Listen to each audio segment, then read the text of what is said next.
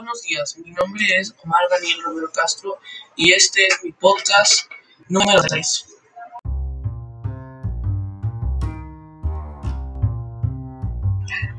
En este episodio vamos a ver las nuevas tecnologías que han implementado en los, en los nuevos automóviles. Una de las nuevas tecnologías que más ha llamado la atención es el lector de huellas digitales para encender tu auto o subirle a la radio. Otro también es el reconocimiento facial para encender tu auto. También uno es de los encender el auto con el, teléfono celular o, el, o quitarle los seguros del coche con el teléfono celular. También son avisos de que estás dejando algo atrás o que algo se cayó de tu vehículo.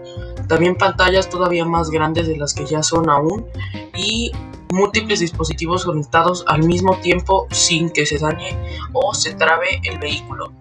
Más realidad aumentada para indicarnos por dónde ir y también manejo solo del vehículo.